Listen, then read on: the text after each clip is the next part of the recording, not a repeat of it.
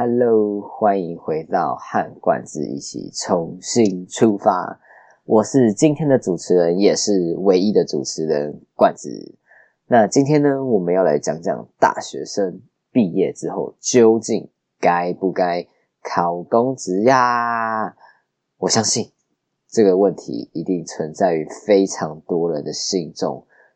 我自己呢，身旁也开始慢慢出现了这些问题，因为我自己个人也非常喜欢跟比较年纪，呃，应该不能再讲，呃，那叫什么年级？哎，差一个字，差蛮多的。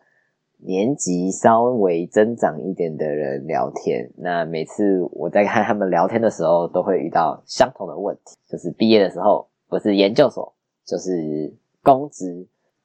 今天呢，我要用冠字的嘴巴来告诉你，大学生究竟该不该考公职呢？我会用我自己的看法来说出今天的故事。一个冠字，一张嘴巴，让我说出你我心中的疑问吧。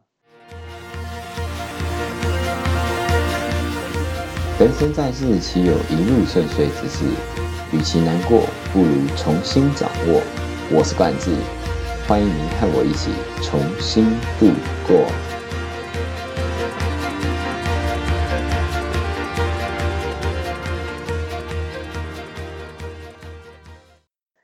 那首先呢，要在开始之前问大家一个问题，就是：哎，那你自己是偏向考公职派还是不考公职派呢？先讲我自己好了，我自己就是比较偏不考公职派，可是呢。在大一到大二上以前的我，还是坚守公子派那一边的人。可是究竟是什么样的原因让我有这样的转变？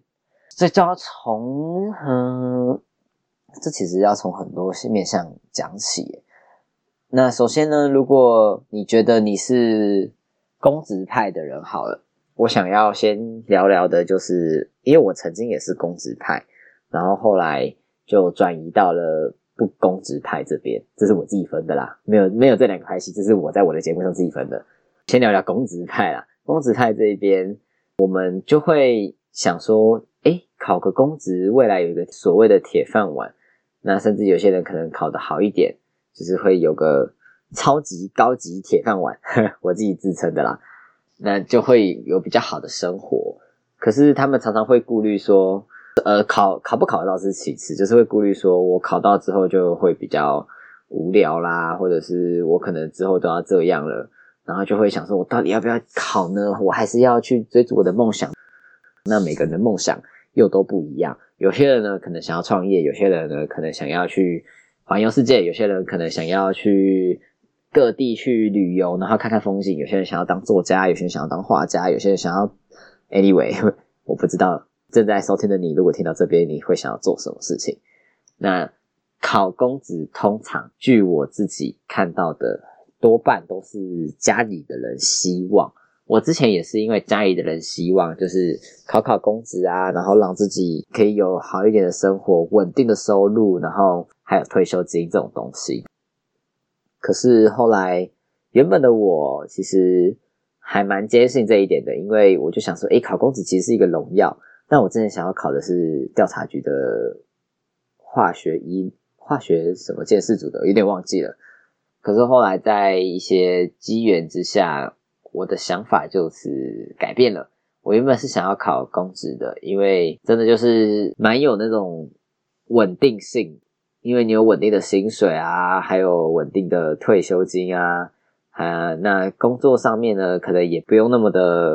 挑战就是你可能今天就一开始进去的时候需要熟悉一下环境，那到后面之后呢，你可能就是周而复始都做的差不多类型的工作。那我呢自认我是一个非常热爱挑战啊，然后不甘于现状的一个人，所以我就毅然决然的放弃这项选择。那至于为了什么呢？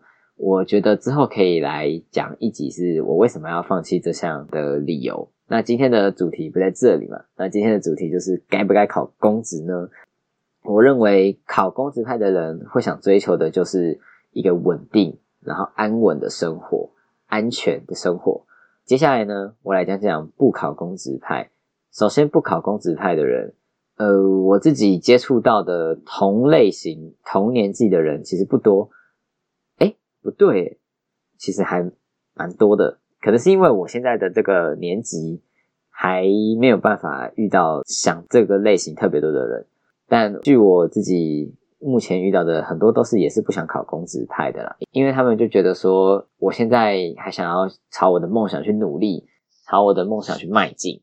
我自己现在是一个不考公职派的人，未来也有一点一定的目标跟一定的想法，正在一步一步的往前迈进当中。那不考公职派的人会想说，我不想要这种每天安于现状，然后一点一滴做一次就拿一次钱，然后没做还不能拿钱。诶，公不会，反正就是有做有拿钱，没做没拿钱，然后有上工就有钱，可是钱就是固定的薪水。那选不公职派这边，很多人都是比较热爱挑战啊，或者是想要有多元的人生、斜杠的生活，所以才会选择不考公职派。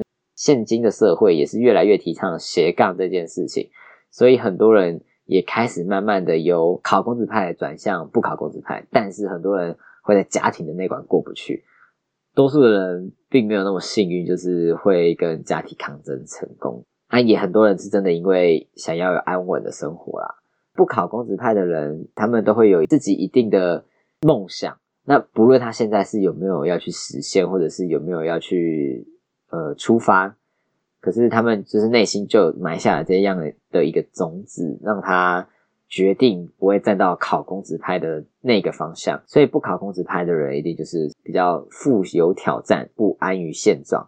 然后想要有更多元生活的一个人，最后的结尾就是到底该不该考公职呢？我觉得，如果你现在已经在思考这个问题，不论你现在是高中生啊、大学生啊，或者是硕士生，或者是毕业，我认为该不该考公职这件事情，其实我不希望是由别人来影响到你自己的一个决定。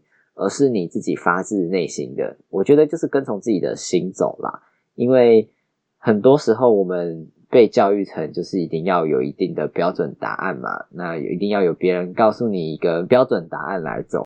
可能今天从小到大，或者是你去考一些国家考试，多多少少不是多多少少，国家考试很多都是选择，我们都会被这种框架住，所以就会想说，诶，考公职是一个很安稳。很棒的一个生活，这个就很像是被上一个世代的社会给框架住的那种感觉。但是也不是说上一个世代这样不好，因为之前考公职的确是一个非常有挑战性的一个工作，只是现在人越来越多了，变成说是一个相对枯燥乏味的一个工作。那如果你觉得你是一个呃内心有一个充满热血的一个人的话，那我觉得你去考公职可能会浇熄了你的热情，然后让你。永远后悔在你当时为什么没有去做你想做的事情，这是我自己的一些看法。那如果你是一个没有那么热爱挑战，或者是你比较有想要安全度过一生的人，我认为你可以考考公职，因为公职还是有一定的挑战性。可是当你那个挑战过了，你就是顺水顺风，一路就是那样。你可以从今年看到你三十年后的未来，你可以看到你退休后的生活，基本上是这样。但是如果你是不甘于现状啊，不想要留在那边等待时光过去的人的话，你一定会不想要今年就看到你三十年后的样子。你一定会想说：哇，我今年，甚至是明天，甚至是下个月，不一样的自己，就是那种。看到自己改变会很开心的人，我觉得这种人就是尽量不要去违背自己的心，做自己不喜欢的事情。当然还有各种很多的因素啦，今天就不那么的细谈。那我今天的总结就是，如果你真的是一个热爱挑战的人，那你就选择 follow your heart。那如果你是一个想要安稳度过一生的，那你就 go 吧，去考公职吧。我们都会支持你的，冠子一定会支持你的。今天就是讲到这边，就是我自己的一些看法，我自己的一些想法，然后套用在这个考不考公职的上面。未来呢，可能也会有一些相关的一些节目，去可能去呼应这些考不考公职啊，或者是其他的烦恼等等的。如果想要我透过我的想法，你觉得我的想法好像有点特别，我的想法好像有点酷。想要我用我的想法呢去诠释一个很酷的主题，欢迎来我的 IG 私讯我，或者是如果你有的 Line 的话，你可以 Line 我，那你也可以传送我到我的 email，那我会收到，那我们就可能期待在之后的集数之中会出现你所问的一些问题啊，或者是一些题目之类的。那今天和冠自己重新出发，我们下次再见喽，拜拜。